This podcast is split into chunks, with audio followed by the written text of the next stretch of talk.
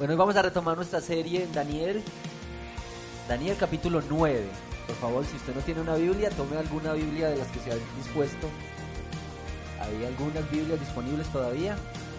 Tome una Biblia para que leamos juntos porque vamos a hacer mucho estudio juntos, estudio de la palabra del Señor. Tuvimos un receso en nuestra serie por el Día de la Madre. ¿Cómo les fue a las mamás el domingo? Bien, salieron bien eso, y a los hijos, ¿cómo les fue? Porque con todas las... A los hijos les fue mejor que a la mamá o quién sabe. Bueno, em, Daniel capítulo 9, vamos a leer juntos estos, estos 27 versículos. Tiene una división natural este capítulo en una oración y una respuesta. Una oración hasta el versículo 19 y una respuesta a la oración del capítulo 20 al 27. Entonces, por favor, acompáñeme y leamos la palabra del Señor, oración de Daniel. Corría el primer año del reinado de Darío, hijo de Jerjes, un medo que llegó a ser rey de los babilonios cuando yo, Daniel, logré entender ese pasaje de las escrituras donde el Señor le comunicó al profeta Jeremías que la desolación de Jerusalén duraría 70 años. Entonces me puse a orar y a dirigir mis súplicas al Señor mi Dios. Además de orar, ayuné y me vestí de luto y me senté sobre cenizas. Esta fue la oración y confesión que le hice. Señor, Dios grande y terrible, que cumples tu pacto de fidelidad con los que te aman y obedecen tus mandamientos. Hemos pecado y hecho lo malo. Hemos sido malvados y rebeldes nos hemos apartado de tus mandamientos y de tus leyes. No hemos prestado atención a tus siervos los profetas que en tu nombre hablaron a nuestros reyes y príncipes, a nuestros antepasados y a todos los habitantes de la tierra. Tú, Señor, eres justo. Nosotros, en cambio, somos motivo de vergüenza en este día. Nosotros, pueblo de Judá, habitantes de Jerusalén y todo Israel, tanto los que vivimos cerca como los que se hallan lejos, en todos los países por los que nos has dispersado por haberte sido infieles. Señor, tanto nosotros como nuestros reyes y príncipes y nuestros antepasados somos motivo de vergüenza por haber pecado contra ti. Pero aun cuando nos hemos rebelado contra ti, tú, Señor nuestro, eres un Dios compasivo y perdonador. Señor y Dios nuestro, no hemos obedecido ni seguido tus leyes, las cuales nos diste por medio de tus siervos los profetas. Todo Israel se ha apartado de tu ley y se ha negado a obedecerte. Por eso, porque pecamos contra ti, nos han sobrevenido las maldiciones que nos anunciaste, las cuales están escritas en la ley de tu siervo Moisés. Tú has cumplido las advertencias que nos hiciste, a nosotros, a nuestros gobernantes y has traído sobre nosotros esta gran calamidad. Jamás ha ocurrido bajo el cielo nada semejante a lo que sucedió con Jerusalén. Señor y Dios, todo este desastre ha venido sobre nosotros tal y como está escrito en la ley de Moisés, y ni aun así hemos buscado tu favor. No nos hemos apartado de nuestros pecados, ni hemos procurado entender tu verdad. Tú, Señor y Dios nuestro, dispusiste esta calamidad la has dejado caer sobre nosotros porque eres justo en todos tus actos. A pesar de todo, no te hemos obedecido. Señor y Dios nuestro, que con mano poderosa sacaste de Egipto a tu pueblo y te has hecho famoso, como hoy podemos ver. Hemos pecado, hemos hecho lo malo. Aparta tu ira y tu furor de Jerusalén como corresponde a tus actos de justicia. Ella es tu ciudad y tu monte santo por nuestros pecados y por la iniquidad de nuestros antepasados. Jerusalén y tu pueblo son objeto de burla de cuantos nos rodean. Y ahora, Dios y Señor nuestro, escucha las oraciones y súplicas de este siervo tuyo. Haz honor a tu nombre y mira con amor a tu santuario que ha quedado desolado. Préstanos oído, Dios nuestro, abre los ojos y mira nuestra desolación y la ciudad sobre la cual se invoca tu nombre al hacerte estas peticiones, no apelamos a nuestra rectitud, sino a tu gran misericordia. Señor, escúchanos, Señor, perdónanos, Señor, atiéndenos y actúa. Dios mío, haz honor a tu nombre y no tardes más. Tu nombre se invoca sobre tu ciudad y sobre tu pueblo. Yo seguí hablando y orando al Señor mi Dios y le confesé mi pecado y el de mi pueblo Israel y le supliqué en favor de su santo monte. Se acercaba la hora del sacrificio vespertino y mientras yo seguía orando, el ángel Gabriel, a quien yo había visto en mi visión anterior, vino en raudo vuelo a verme y me hizo la siguiente aclaración. Daniel, he venido en este momento para que entiendas todo con claridad. Tan pronto como empezaste a orar, Dios contestó tu oración. He venido a decírtelo porque tú eres muy apreciado. Presta pues atención a mis palabras para que entiendas la visión. Setenta semanas han sido decretadas para que tu pueblo y tu santa ciudad pongan fin a sus transgresiones y pecados, pidan perdón por su maldad, establezcan para siempre la justicia, sellen la visión y la profecía y consagren el lugar santísimo. Entiende bien lo siguiente. Habrá siete semanas desde la promulgación del decreto que ordena la reconstrucción de Jerusalén hasta la llegada del príncipe elegido. Después de eso habrá 62 semanas más. Entonces será reconstruida Jerusalén con sus calles y murallas. Pero cuando los tiempos apremien, después de las 62 semanas, se le quitará la vida al príncipe elegido. Este se quedará sin ciudad y sin santuario porque un futuro gobernante los destruirá. El fin vendrá como una inundación y la destrucción no cesará hasta que termine la guerra. Durante una semana ese gobernante hará un pacto con muchos, pero a media semana pondrá fin a los sacrificios y ofrendas. Sobre una de las alas del templo cometerá horribles sacrilegios hasta que le sobrevenga el desastroso fin que le ha sido decretado. Amén. Oremos dando gracias al Señor por su palabra. Señor, gracias por tu palabra que nos habla tantas veces, en tantas circunstancias, en tantas situaciones, nos ha hablado. Y al acercarnos hoy, a ella y leerla con entendimiento, rogamos tu luz para que tu palabra hable a nuestros corazones, de acuerdo a la necesidad de nuestro corazón. Señor, te rogamos que abra nuestro entendimiento y nos permitas comprender qué es lo que quieres para nosotros, cómo nos llamas. Si esta palabra hoy es de consuelo, o si es de llamado de atención, si es de arrepentimiento. Ayúdanos, Señor, a entender esta palabra hoy y que lo podamos hacer para la gloria tuya. En Cristo Jesús. Amén. Bueno, ya dije que, esta, que esta, este texto se divide naturalmente en estas dos divisiones. Una oración y una respuesta a esa oración. Y vamos a hablar de estas tres palabras en este texto. Oración, y esta oración incluye una confesión. Una confesión que vamos a ver las características de esta confesión. Y en la segunda parte, esta oración, este texto nos habla de la esperanza. Decir algunas cosas sobre lo que hemos visto hasta ahora en el libro de Daniel. Daniel ha vivido casi 70 años en Babilonia desde que arrancó el libro con la deportación de estos muchachos, han sido casi 70 años y Daniel tiene alrededor de 80 años, entre 80 y 83 años se cree que tiene Daniel. Daniel tenía una vida muy activa, ustedes ya lo vieron que tenía cargos, que le pusieron en puestos de honor, que le dieron responsabilidades en Babilonia, que tenía una influencia política en su reino. Bueno, en este reino de Babilonia. Pero Daniel, a lo largo del texto lo vemos haciendo qué cosa? Orando, orando. Casi todas las porciones de, Daniel hablan que Daniel oraba. Su oración, su vida de oración no era por la emergencia, así como cuando nosotros oramos es porque estamos en problemas. Daniel, para Daniel orar era, era el alimento diario, era su comunión diaria, era su dependencia.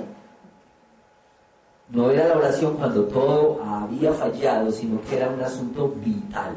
Yo quiero que ustedes me ayuden a ver en este texto qué fue lo que motivó a Daniel a hacer esta oración en particular. Por favor, véanlo ahí. Véalo ahí, por favor, en los primeros dos versículos. ¿Qué fue lo que llevó a Daniel a orar? A ver, ¿quién me dice? Muy bien. Versículos 1 y 2. ¿Qué motivó esta oración? ¿Qué llevó a Daniel a orar? ¿Qué fue? A ver, ¿quién se atreve?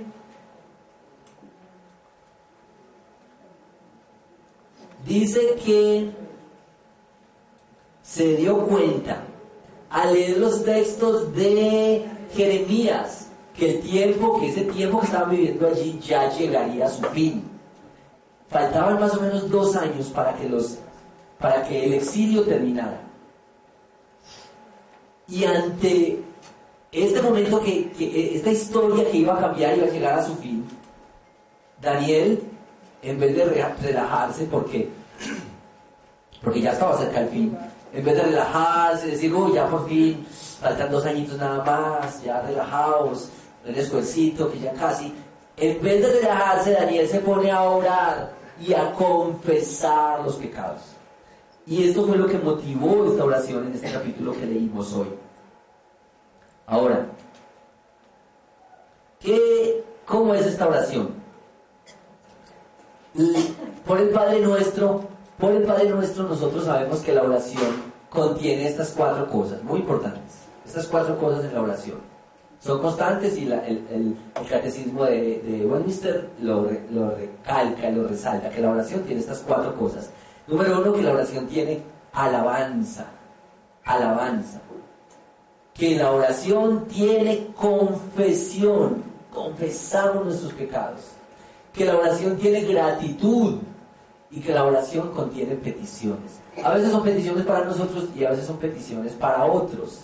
Ahora, que la oración contiene todas esas cosas o que también otra manera de verlo es que hay diferentes tipos de oración o que hay oraciones de gratitud, de alabanza, de confesión y de petición. Ahora, miren otra vez ese texto.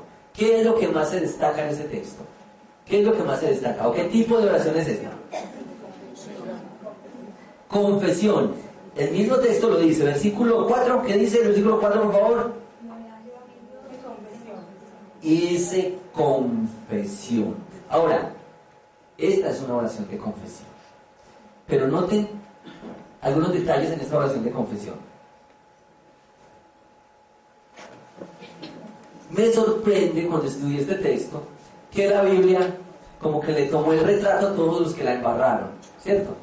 desde, desde Abraham, cuando dijo mentiras diciendo que Sara era su hermana para librarse de un problema, ahí quedó registrado.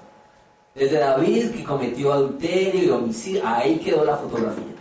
Salomón y todas sus, todos sus pecados, ahí quedó. Pero hasta donde hemos visto en Daniel, no vemos pecados en Daniel. Ahora, no es que no haya cometido pecados, pero no están descritos los pecados de Daniel. Pero noten que Daniel en esta confesión, de principio a fin, está hablando como.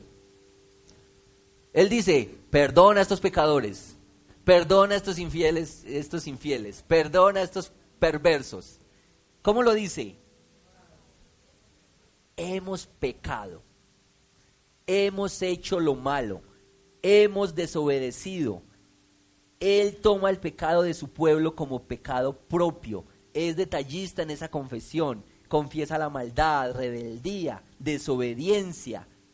Y lo que pide, lo único que pide es que Dios aparte su ira. Aparta tu ira de nosotros. Y en el versículo 18, esto que es muy importante, dice, esto que te estamos pidiendo, esto que yo te pido, no lo pido porque nosotros hayamos hecho algo bueno, sino que lo pido apelando a tu misericordia. Ahora, ahí vemos estas dos cosas, oración y confesión. Permite señalar algunas cositas sobre oración y confesión. Bueno, ustedes saben que esta noticia, esta semana hemos estado pues en vilo todos con la, la historia de Hidroituango, ¿cierto? Dicen 113 mil personas son las que están a lo largo de este río que pueden ser afectadas. Y bueno, esto es un proyecto inmenso que produciría casi el 20% de energía que consume el país. Es una cosa muy grande. Pero ante la tragedia y todo lo que ha pasado, escuchamos esta semana a los directivos de EPM diciendo, estamos en manos de Dios y de la naturaleza. Estamos en manos de Dios. Y pues muy bonito. Y debemos reconocer que estamos en manos de Dios. Pero, mis queridos hermanos, cuando la cosa anda bien, ¿no estamos en manos de Dios? Cuando todo está bonito y el sol brilla y todo sale súper bien, ¿no estamos en las manos de Dios? Tendríamos que esperar ese diagnóstico que dice solo un milagro, porque ya nos han dicho muchas veces, ante la enfermedad, ante un matrimonio que está vuelto nada, ante un hijo que está en la adicción y perdido y escuchamos esta solo un milagro. Tenemos que esperar a llegar hasta que nos digan solo un milagro para reconocer la oración y decir, Dios, yo confío en ti todos los días. Tú eres mi Dios, yo dependo de ti, yo soy tu hijo en tiempos buenos y en tiempos malos, cuando hay abundancia o cuando hay escasez, yo confío en ti, tú eres mi Dios. Y eso, mis hermanos, es la oración. ¿Por qué oramos tan poquito? Oramos muy poquito porque en el fondo no reconocemos que Dios responde las oraciones. Y Daniel nos está mostrando aquí que Dios responde las oraciones. Dios responde tus oraciones.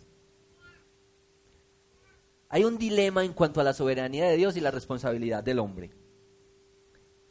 Dios es soberano y cumplirá lo que ha decretado hacer, pero Él determina los medios por los cuales lo hará. Y Él, uno de los medios que ha usado es la oración. Esto no lo podemos explicar ni entender muy bien. Dios había decidido salvar a su pueblo Israel. Dios ya lo había dicho. Pero Él usó la oración. Pero Él respondió la oración. Dios ha definido, ha determinado en su tiempo lo que va a hacer, pero ha decidido usar la oración y escucha nuestras oraciones. Daniel nos va a mostrar esto tan claro. Dios escucha las oraciones, Dios responde las oraciones no sabremos aquí cuántas cosas ocurrieron porque tú oraste. ¿Cuántas cosas ocurrieron porque tú y yo oramos? No lo sabemos aquí.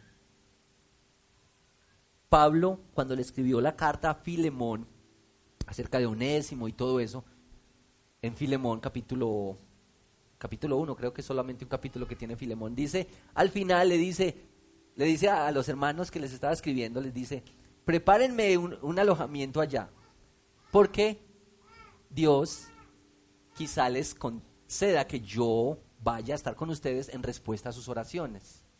¿Ves? Pablo sabe que Dios responde las oraciones de su pueblo. Así debe ser la confianza cuando oramos. La oración no debe ser como un entretenimiento, no es como que la oración es, eh, a veces prendo las velas y a veces oro no sé qué hacer hoy, ¿cierto? No es que la oración es como, como, como una cosa mística por allá y, y, que te conectas con los astros. No, la oración es una cosa real que tú hablas con Dios y que lo haces en lo cotidiano. La oración tampoco es para uno sentirse bien. A veces hay que renunciar a muchas cosas para orar. Y es incómodo orar a veces. Sobre todo porque uno tiene que dejar de hacer otras cosas para orar y algunas cosas son muy, mucho más entretenidas, digamos. Nunca aparece tiempo para orar. El tiempo para orar hay que programarlo. Entonces puedes decir esta semana, yo voy a levantarme a orar. Yo voy a apartar este tiempo para orar. Yo voy a venir a orar con los hermanos el miércoles o el sábado, porque aquí tenemos reunión de oración. Los miércoles a las cinco y media de la mañana hasta las siete y media. También recibimos jóvenes y los sábados de 7 a 10 de la mañana, oración y ayuno. También se reciben jóvenes. Orar siempre, orar siempre.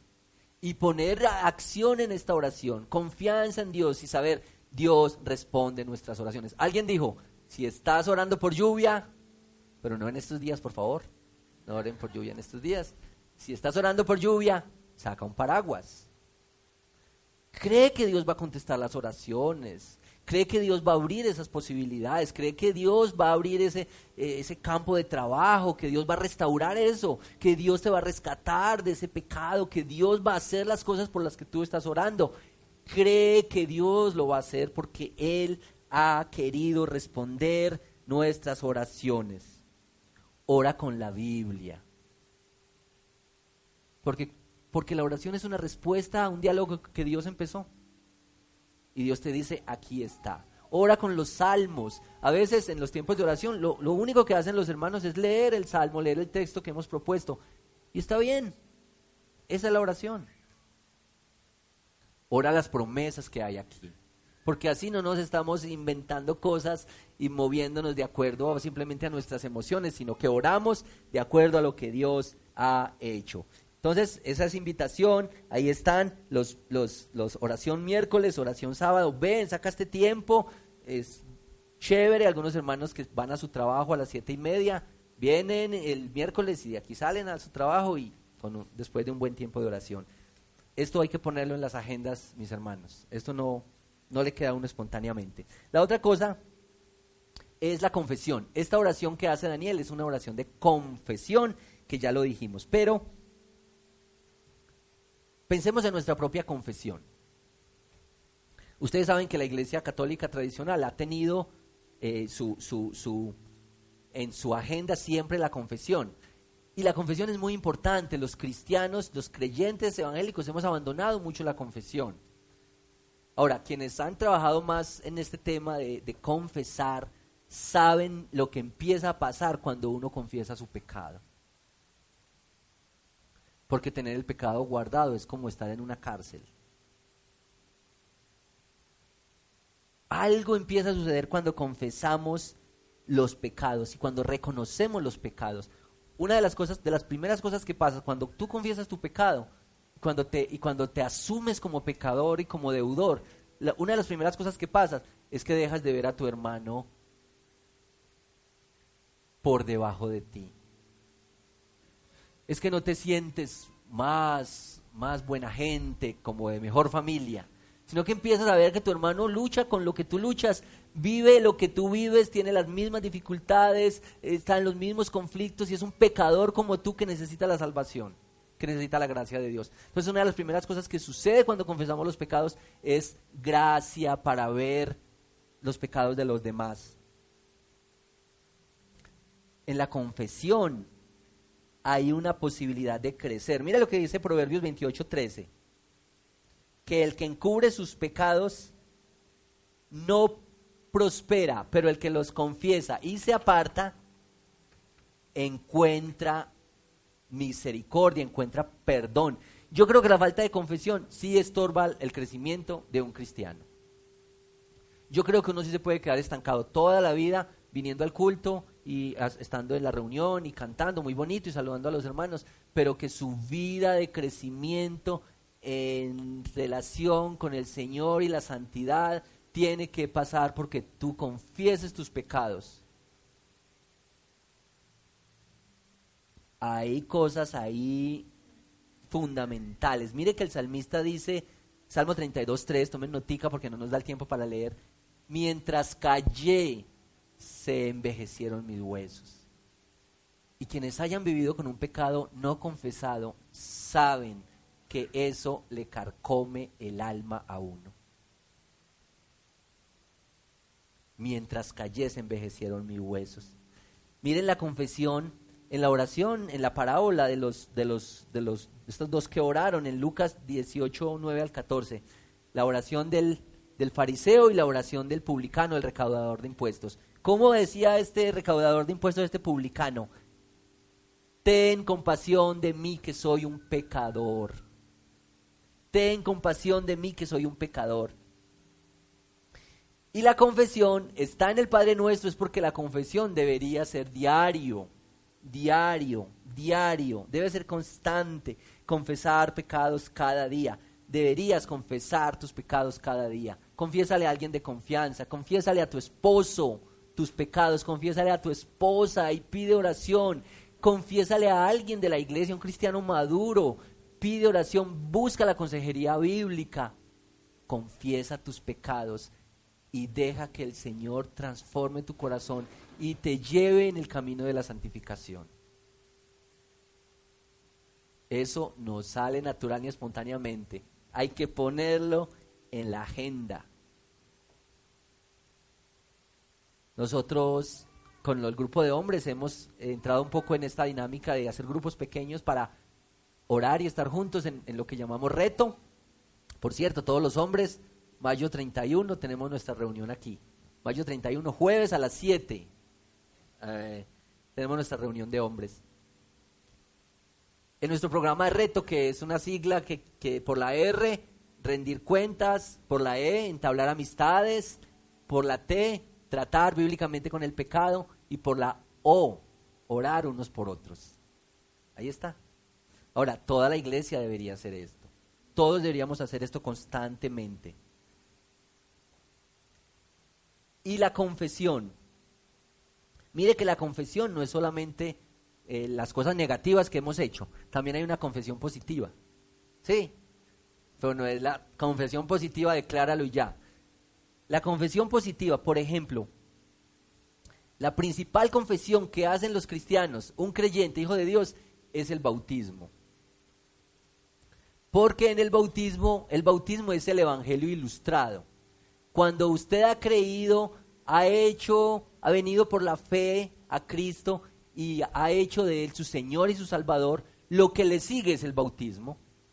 Ahora, yo sé que muchos de los que están aquí todavía no han sido bautizados bíblicamente.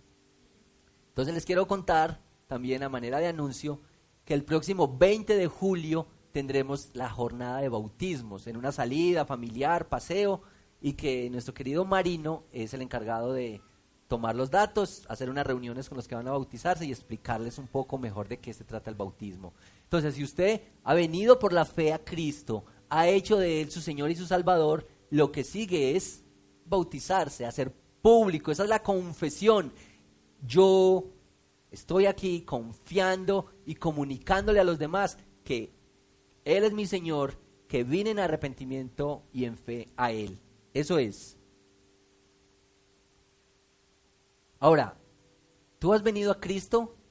¿Tú has confesado tu fe? ¿Has confesado tus pecados y lo has hecho a Él el Salvador? Porque esta palabra que sostiene al creyente es la misma que le da vida al pecador. Está la misma palabra. Y todos tenemos que venir como el salmista en el Salmo 139, ven, examina mi corazón y pruébame.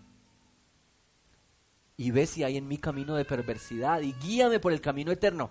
Salmo 139, 23. Quienes están tomando notas lo pueden repasar en su casa. Solo Dios puede escudriñar nuestros corazones. Oración y confesión. Todos los días. Oración y confesión. En tu agenda. Todos los días. Todos los días. Versículo 20 al 27 es una respuesta a la oración. Esto es una profecía sobre el Mesías. Todos los textos que consulté sobre este texto están de acuerdo en esto. Es una profecía muy difícil de interpretar. Es un texto de los más difíciles de interpretar. Pero quiero leer algunas notas que tengo que son muy interesantes sobre ese texto. Pero quiero que ustedes vean conmigo un detalle que hay. Cuando, cuando Daniel empieza la oración, versículos 1 y 2, dice lo que dijimos ahorita. ¿Por qué hizo esta oración? Porque logró entender. Mire bien. Daniel dice, yo logré entender el pasaje de, de, de Jeremías. Y lean por favor el versículo 22. Lo que el ángel le dice a, a Daniel. ¿He venido para qué?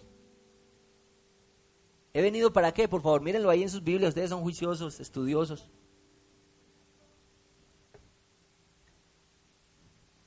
Miren qué interesante. Miren qué interesante. Daniel pensó, dijo, y efectivamente había entendido algo. Se puso a orar y a confesar. Y luego el ángel viene y dice, yo he venido para que entiendas. Como que el creyente entiende una partecita, con lo que entiende, con lo que tiene, con eso se lanza, confía en Dios, ora, confiesa sus pecados, se humilla ante Él y de ahí para adelante Dios va dando más claridad. Dios va mostrando más, Dios va revelando más. Y lo que muestra aquí a Daniel es una esperanza hacia el futuro, porque le dice, yo he venido para que entiendas todo con, todo con claridad. Y esto es el tema de las 60 semanas, 70 semanas y su cumplimiento. Y lo que va a mostrar este texto es que Dios es fiel y cumple y responde a las oraciones. Y uno que a veces cree que ora ahí por el cumplido, que ora ahí por no dejar de orar. Dios responde las oraciones. Entonces, esta, esta parte de la profecía de las 70 semanas es una respuesta a la oración acerca del fin del cautiverio. Esta respuesta llegó porque Daniel había vivido cerca de 68 años en Jerusalén y estaban en Babilonia y estaban cautivos, allí estaban exiliados y ya llegaba el fin de este exilio. Ahora, el ángel le dice a Daniel, estás preocupado por esta cautividad, pero aquí hay una revelación mayor. Daniel quería saber qué iba a pasar con él al finalizar dos añitos. Ya hasta que se acaba este, este exilio, este, este sufrimiento aquí, ya hasta que se acaba. Y Daniel se pone a orar y quiere entender lo que va a pasar en los próximos dos años. ¿Y saben qué? Dios le mostró con esta profecía lo que iba a pasar en los próximos 600 años. Porque Daniel se humilló y porque Daniel confió en este Dios que tiene toda la esperanza. Vean por favor algunos detalles, no voy a entrar muchísimo en este texto, pero 70 semanas. Los teólogos dicen 77. Parece que el texto original dice 77. Entonces, esto podría ser 7 días o 7 años. Y es 70 por 7. ¿Y 70 por 7 cuánto es? 490. Ahora, la pregunta sería, ¿490 qué? ¿Días o años?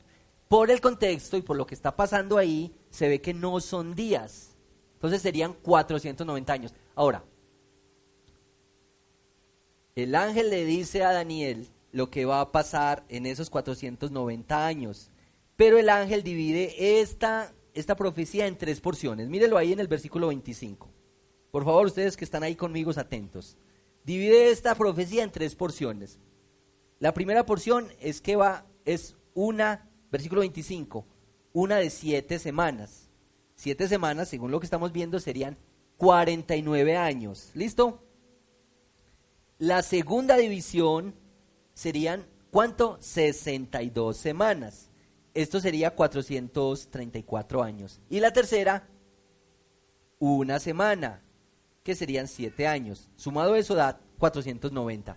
Y la divide así es porque cada una de esas tres divisiones va a contar algo que va a suceder con Israel de acuerdo a los tiempos. Va a decirnos que algo va sucediendo con Israel de acuerdo a los tiempos. En los primeros 49 años Jerusalén sería restaurada y edificada y eso se cumplió. En el libro de Esdras y Nehemías vemos eso. Y luego, atención a esto, los 434 años que siguen es el tiempo que corre entre el último profeta. ¿Quién es el último profeta de la Biblia? ¿Quién? Malaquías. El tiempo que pasa desde el último profeta hasta la llegada del Mesías fueron 434 años.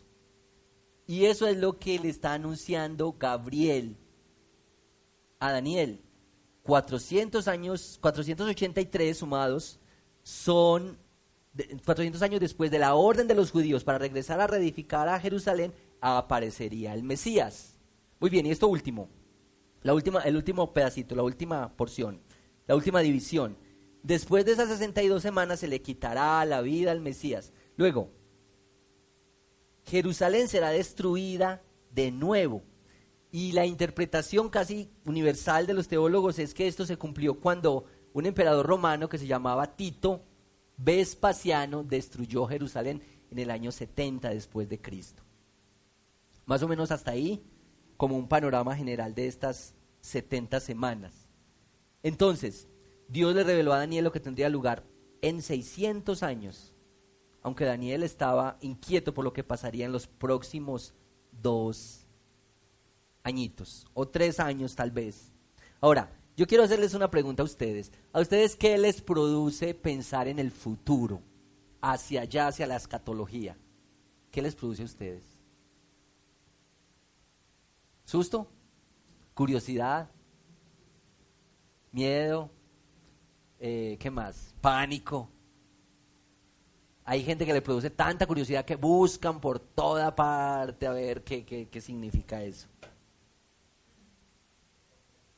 Yo creo que ante el futuro nosotros los creyentes debemos hacer lo que hizo Daniel, orar, orar, porque finalmente Dios tiene el control de todo, porque finalmente muestra que estamos dependiendo del Señor. Nosotros deberíamos hacer lo que Daniel hizo, confesión, arrepentimiento, porque de Él viene la esperanza. Ahora, esta confesión, este arrepentimiento no es una cosa que deberíamos hacer solo por nosotros. Nosotros deberíamos pensar, ¿cómo tú has contribuido con el pecado de tu pueblo? ¿Cómo hemos contribuido con el pecado de esta ciudad, de nuestra familia o de nuestro país? Y bueno, esta canción que cantamos sana, nos sana nuestra tierra. Eh, hemos fallado, hemos hecho lo malo, que la vamos a cantar ahorita otra vez reconoce que no podemos aislarnos, simplemente decir, no, esos son, esos son todos esos. Por favor. La confesión no es solamente el problema mío, sino que he contribuido, hemos fallado, hemos pecado, hemos hecho lo malo y debemos venir arrepentidos delante del Señor. Si tú no has venido a la fe, hoy es un día para venir a la fe y al arrepentimiento en Cristo pero tal vez eres un creyente, un cristiano que necesita hoy ser lleno de esperanza en que Dios contesta tus oraciones, así es que ora más y que Dios tiene el control de los tiempos, porque Dios ha provisto el Salvador, el Mesías prometido lo ha provisto para nosotros. Deberíamos vivir confiados en esto. Finalmente, versículo 18 que dice, esto es para destacar no apelamos a nuestra rectitud, sino que apelamos a tu gran, gran misericordia. Daniel no pide muchas cosas en esta oración, no está preocupado, sácanos de aquí ya, no, él pide ser escuchado y perdonado. Yo te pregunto, mi hermano y mi amigo, ¿tú estarías satisfecho con Dios con que Él te escuche y te perdone? ¿No más? Así no te dé el carrito que le estás pidiendo así no te dé el, ascenso que, le estás pidiendo, así no responda a otras oraciones. Tú estarías satisfecho con Dios al decir, Dios, escúchame y perdóname. Esto es lo que Daniel nos enseña. Y la respuesta es esperanza, y la respuesta es salvación, y la respuesta es confianza. Y nos gloriamos en el Señor. Amén. Oración y confesión que Dios responde dando esperanza y salvación. Vengamos al Señor en confesión en oración. Digámosle que nos ayude a orar más, así como los discípulos le dijeron, Señor, enséñanos a orar. Señor, enséñanos para que estemos más dispuestos a la oración, sabiendo que responde las oraciones.